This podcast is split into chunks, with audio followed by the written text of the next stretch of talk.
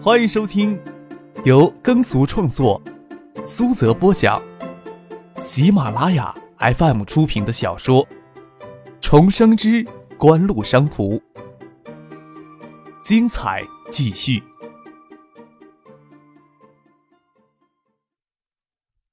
第一百二十三集。海州市的西北郊北关区的新城港，有景城集团的一处种植园。说是种植园，其实是赵景荣建的私人院子，前前后后占地三四百亩，种植了些竹树花木。从紧邻着大道的庭院大门，一条十米宽的水泥甬道往种植园深处延伸，一片开阔的草坡藏在种植园深处。草坡上有七栋别墅簇拥在一起。九十年代初，赵景荣就建好了这座园子，传言花了三千多万。丁向山在任上时，万向前、万勇给压得抬不起头。与万家同气连枝的赵景荣还不敢举家搬进来。不过这里成为他们私下底相聚的场所，设施服务不比西城饭店差半星，享受一些特殊的服务还能避人耳目。丁向山倒台之后，这一处的场所在海州市已经是半公开的存在。文山饭店毕竟是公家的场所，不比这里秘密性更强。周富明年后来过一两次，就喜欢这个地方。他自持身份，还不会做些太荒淫的事，更不想给赵景荣控制住。只要图享受，会让更亲近的人安排。但是人处闹市中，偶尔到这园子来静一静，却十分的舒坦，不由得感慨。官做的再大，也比不上手里有钱好呀。哪个党政干部有胆量自己给自己建这么一处院子？周富明接到金国海的电话，他正在赵景荣北关的院子里玩牌。除了赵景荣，还有市委秘书长周小健以及新加坡新城集团的副总裁罗文军。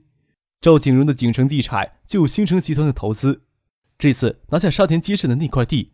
还要继续接受新城集团的入资。对于新城集团来说，他们更喜欢直接对具体的项目入资，这样一来撤出来也快。赵景荣跟周富明搭上关系，还是因为周富明的儿子旅居新加坡，成立一家外贸代理公司。赵景荣先通过新城集团与周红梅的公司发生业务上的关系，送了好几笔好处可观的业务，自然与周富明搭上了关系。这才有了年后万家与周富明妥协的事情发生。周富明与万家父子一直以来都有矛盾，有赵景荣居中苟合，才为了种种的利益走到了一起。周富明接到金国海的电话，不晓得金国海是否有意，单单只提到了万天才的名字，没有提到赵景荣的儿子赵思明。周富明想起前些天万勇跟唐学谦亲热的模样，心里压着一丝的不快，只是淡淡的说。我知道了，万副市长那里有没有通知呀？金国海指示市局派出得力干警追查此案的同时，首先将消息告诉周富明。万勇那里能拖一分钟，他当然要拖足一分钟。他这样处置可以说是给足了周富明的面子。周富明心想着给万勇一些教训，免得他忘乎所以，平淡的说：“你那边。”就按照正常的程序来，最好能避免事情发生，找个适当的机会通知万副市长一声吧。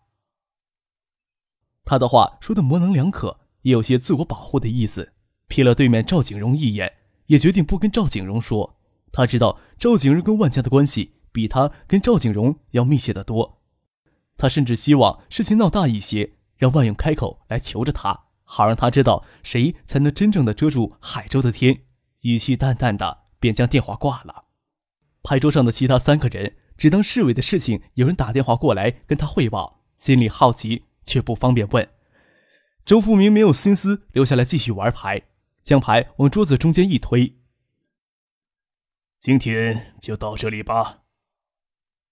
起身就要走，这时候才八点半。赵景荣有些奇怪，还是走过来拿起他抽屉里的钱，笑着说。周书记每次都忘记将赢的钱拿走，我可没有责任替周书记保管呀。稍稍整了整，有三四万的样子，还小心翼翼的将零币叠在上面，递给周富明。周富明将零币拿下来，丢桌上。找零钱不容易，免得下回玩找不着零钱。周小健从抽屉里拿出一叠钱，跟着周富明离开。每个星期打一两次牌，赵先生倒是很辛苦呀，还不如一次都塞给他呢。罗文军轻笑着说：“罗文军轻笑着说，国内的官员什么时候胆子变这么小了？每次玩牌一两万、三四万的给，大半年塞到周富明的口袋里也不下五十万了，总比不了一次塞给他五十万震撼。周富明最近的态度似乎有些懈怠，对他们的事情并不像原来那么热心了。”赵景荣想着周富明匆忙离开时的神情。周富明看上去神色平淡，善于察言观色的赵景荣还是看出发生了什么事情，并且似乎不急着通知万勇。赵景荣走到房间的角落里，拿起脚柜上的电话拨给万勇，手机占线，拨万勇家的电话也是占线，拨万勇秘书的电话还是占线。万家老爷子万向前调到省里，借着考察的机会出国旅游去了，欧洲十国玩一圈，还有五六天才能够回国呢。赵景荣心里压着不祥的预感，想着周富明离开时阴郁的神色，手都有些抖，不断的拨打几个电话，好不容易拨进去，是万勇秘书接的电话。万副市长人呢？刚才给你打电话一直打不通，赵总出了些事情，市局那里刚刚传来消息，说天才与思明今天晚上找了些人，打算教训他们学校的一名女教师，是建委副主任黄柱全报的案。原先天才跟思明准备拉他儿子一起去的，他儿子孬没敢去，却背地里报了案。可能天才跟四明他们的想法有些激烈，市局研究了一下，直接向政法委书记金国海汇报。金国海到底打算怎么做还不清楚，市局已经派出了几批警力了。幸好万副市长跟市局的人关系密切，才提前得到了消息啊。赵景荣恨得差点将电话机砸掉。金国海是外来户。这事儿涉及到市里领导的子女，他不直接跟万勇打招呼，也会跟周富明汇报。周富明刚才就是接到金国海的电话，却若无其事的结束牌局。他到底想要做什么？这大半年来陪他玩牌，四五十万都他娘的喂了狼了。赵景荣自认为自己心狠手辣，想到周富明离开时阴郁的眼神，心头有些发寒，心想：他妈的！这才是吃肉不吐骨头的主。万副市长人呢？赵景荣阴沉着脸。现在联系不上天才思明，赵总的电话一直也打不通。万副市长让所有人都出去找他们，他亲自开车出去了，让我留下来联系赵总。赵景荣还没有慌神，问道：“一中的女教师是谁？住哪里？电话号码是多少？”快派人去盯着。具体的事情不清楚。外副市长不是在市局有朋友吗？三个问题，一个问题十万块，钱我来出。赵景荣认定周富明的心思变了，多小的事情也会搞成大事情，一定要不惜一切代价制止事情的发生。曹洪宝、赵世贵，赵景荣顾不及招呼罗文斌，大声喊他的保镖。一边试图拨他儿子的电话，关机。四明今天有没有找过下面人？赵景荣问闻声赶来的保镖，大家都摇头不知道。因为刚到手的三菱跑车受损，赵思明怕他老子责骂，这种事情自然不会找景城集团养的打手。赵景荣将手下人都派了出去，让他们分头去找他的儿子可能跟万天才去的地方。最好的结果自然是将人截住。但是市局已经派出好几批的警力，谁能保证比警方先找到这几个混账？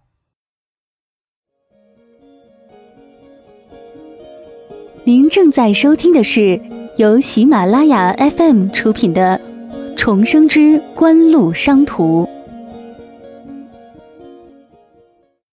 赵景荣心里恨得发痒，既有对儿子不争气的恨，也有对周围赶着看热闹的人的恨。也有对周富明背叛的恨，他必须要想着万全之策。他甚至搞不清楚周富明为什么突然就变了。赵景荣打万勇的电话，问他在哪里。电话里来不及多说什么，赶紧开车去一中会合。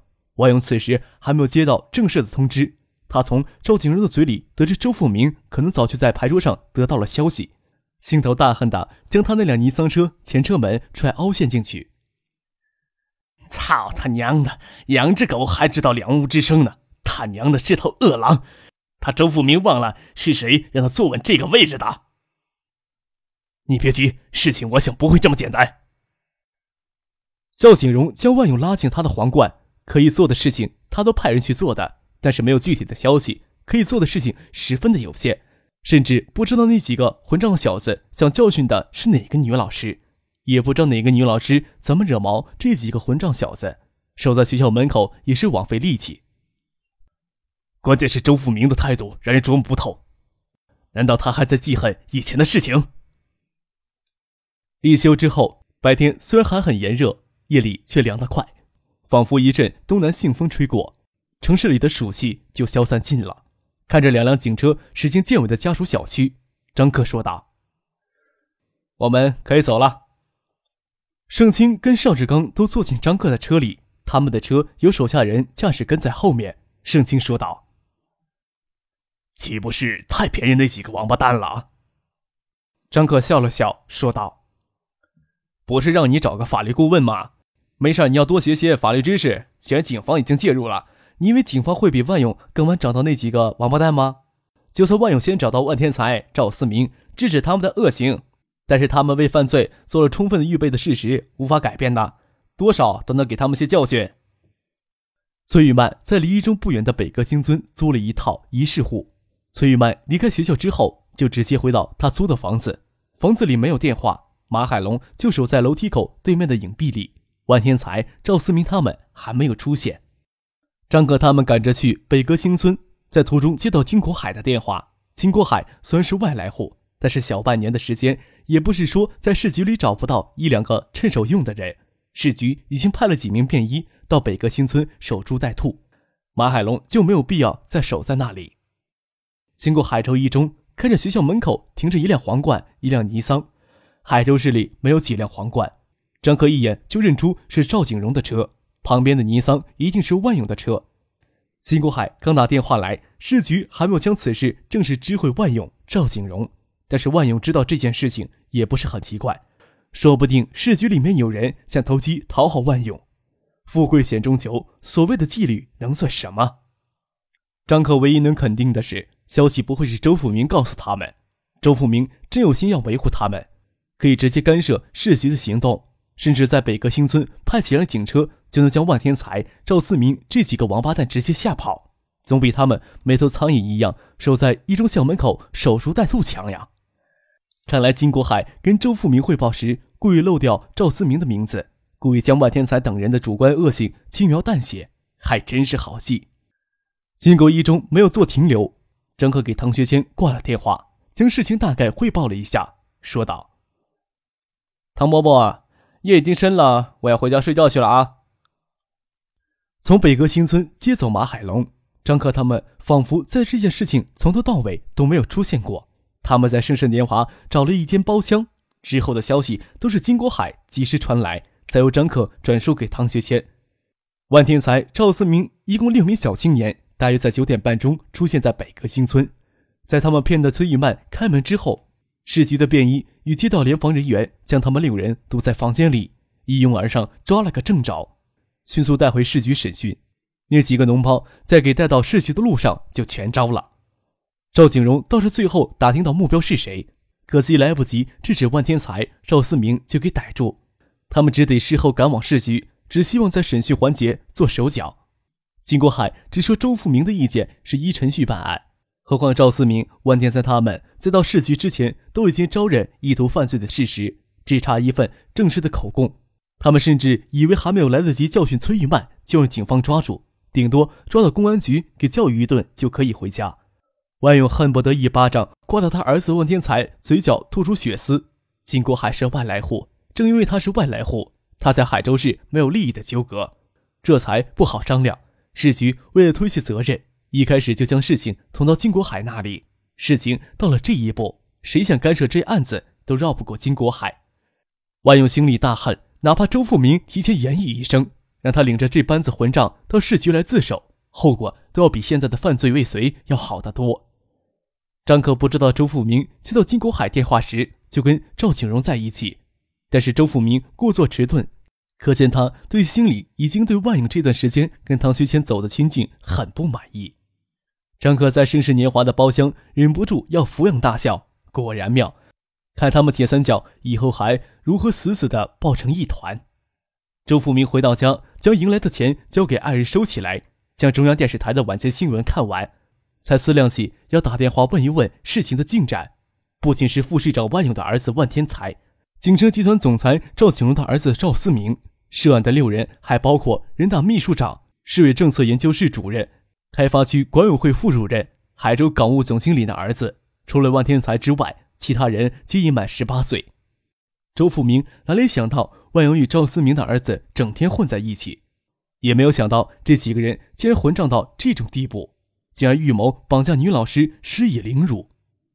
想起自己偏偏在赵景荣面前接听金国海的电话，而没有提醒一句，心想着赵景荣一定心里将他恨死了。这种事情再无法挽回。周富明暗叹一句：“唉，金国海误我呀。”金国海要求他对此案进行进一步的指示，他只得说。你是政法委的书记，案件怎么该审理，还要你来做主吧？这句话是我完全与这次案件脱开干系。周富民也没有想到万勇、赵景荣的儿子会软烂到在警车里就全部供认不讳。他可以暗示市局办案的方式稍稍变通一下，但绝对不会拿自己的政治前途直接要求市局更改口供。金国海到海州后态度模棱两可。好像谨守外来户的角色，海州市里具体的事情能少干涉，会尽量的少干涉。虽然是政法委书记，却小事大事都不拿主意，只把把柄交到他手里，他就会露出吃人的凶相。周富明挂了电话，心里后悔呀，但是事已至此，万勇、赵景荣也只能怨自己生的儿子太混账。